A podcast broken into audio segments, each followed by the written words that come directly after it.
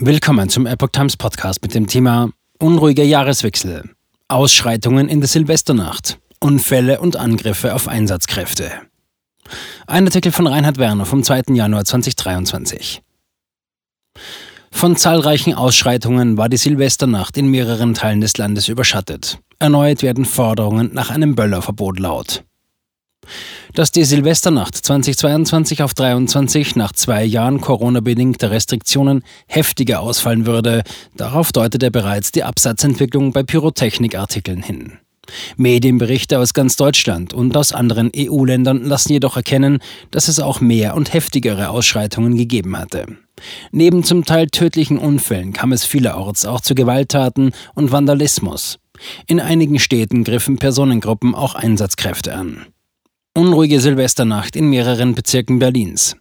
Einer der Schwerpunkte zum Teil ausgearteter Feierlichkeiten in der Silvesternacht war die Bundeshauptstadt Berlin. Die Berliner Zeitung schilderte beispielsweise, dass es in der Sonnenallee im Stadtteil Neukölln zu regelrechten Böllerschlachten gekommen sei. Es kam dabei zu zahlreichen Sachbeschädigungen und gefährlichen Eingriffen in den Straßenverkehr. Eine Gruppe habe aber auch eine Tankstelle mit Böllern beschossen. Gegenüber der Bild sprach Innensenatorin Iris Spranger zudem von Dutzenden Angriffen auf Polizei und Rettungskräfte. Neben Kreuzberg und Neukölln waren auch Bezirke wie Lichtenrade und Schöneberg von Ausschreitungen betroffen.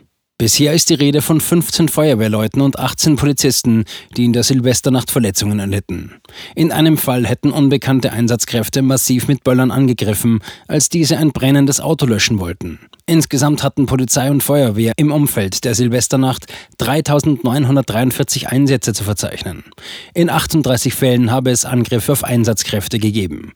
Der Tagesspiegel spricht von 103 Festnahmen in der Nacht auf Neujahr. Ausschreitungen befeuern erneut die Debatte um Böllerverbote.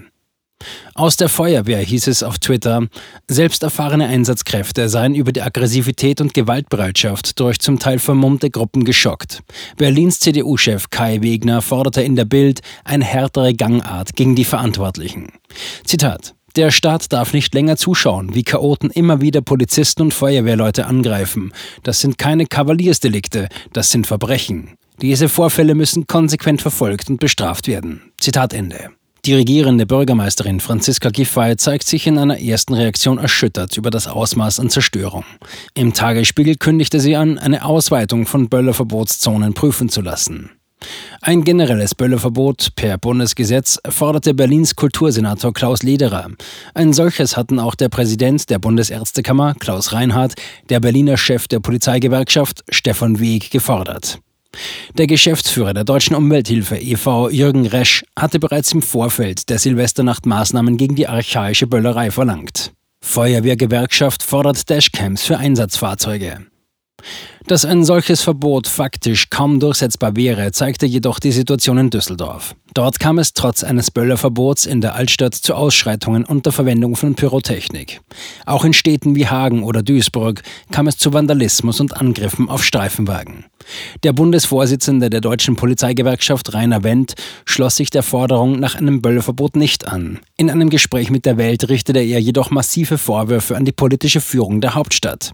Wendt erklärte unter anderem, Zitat, aus dem Berliner Senat wird die Stimmungsmache gegen die Polizei systematisch gesteuert. Die Deutsche Feuerwehrgewerkschaft fordert unterdessen, Einsatzfahrzeuge mit sogenannten Dashcams auszustatten. Mithilfe dieser Kameras ließen sich Angriffe besser dokumentieren und leichter aufklären, heißt es aus dem Landesverband Berlin-Brandenburg. Die Sächsische Zeitung berichtet über Angriffe auf Einsatzkräfte im Leipziger Stadtteil Konnewitz, der als Hochburg des Linksextremismus gilt. Allerdings habe es diesmal keine Verletzten gegeben. In der Silvesternacht des Jahres 2019 war es in dem Viertel zu schweren Ausschreitungen gekommen. Tödliche Silvesternacht in Sachsen und Sachsen-Anhalt. In den Ländern Sachsen, Sachsen-Anhalt und Thüringen melden Polizeidirektionen Fälle von Bränden und zahlreichen Körperverletzungen. Zudem habe es mehrere Unfälle im Zusammenhang mit dem unsachgemäßen Umgang mit Pyrotechnik gegeben. In Ottawisch, Landkreis Leipzig, starb ein 17-Jähriger, der am Silvesterabend auf einem Feld vermutlich nicht zugelassene Pyrotechnik gezündet hatte. In Schönebeck, im Salzlandkreis von Sachsen-Anhalt, erfasste ein alkoholisierter 61-jähriger Autofahrer einen 42-jährigen, der gerade Böller zündete. Dieser erlitt dabei tödliche Verletzungen. Der unfallflüchtige Fahrer wurde wenig später gefasst. In Weißenfels, aber auch in den thüringischen Städten Gotha und Schleiz verloren Feiernde Gliedmaßen beim Hantieren mit Sprengkörpern. Schwere Unfälle und Ausschreitungen auch in Österreich und den Benelux-Ländern. Übergriffe und schwere Unfälle in der Silvesternacht ereigneten sich auch im EU-Ausland. In Wien kam es unter anderem zu einer Gruppenvergewaltigung einer 17-Jährigen und zu einem mutmaßlichen Tötungsdelikt im Umfeld einer Silvesterfeier. In St. Johann am Steinfelde im niederösterreichischen Bezirk Neunköln starb ein 18-Jähriger nach der Explosion einer sogenannten Kugelbombe.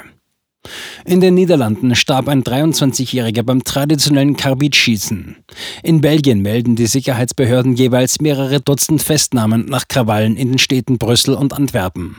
Hintergrund des Einschreitens waren auch hier unter anderem Angriffe mit Feuerwerkskörpern auf Rettungs- und Sicherheitskräfte.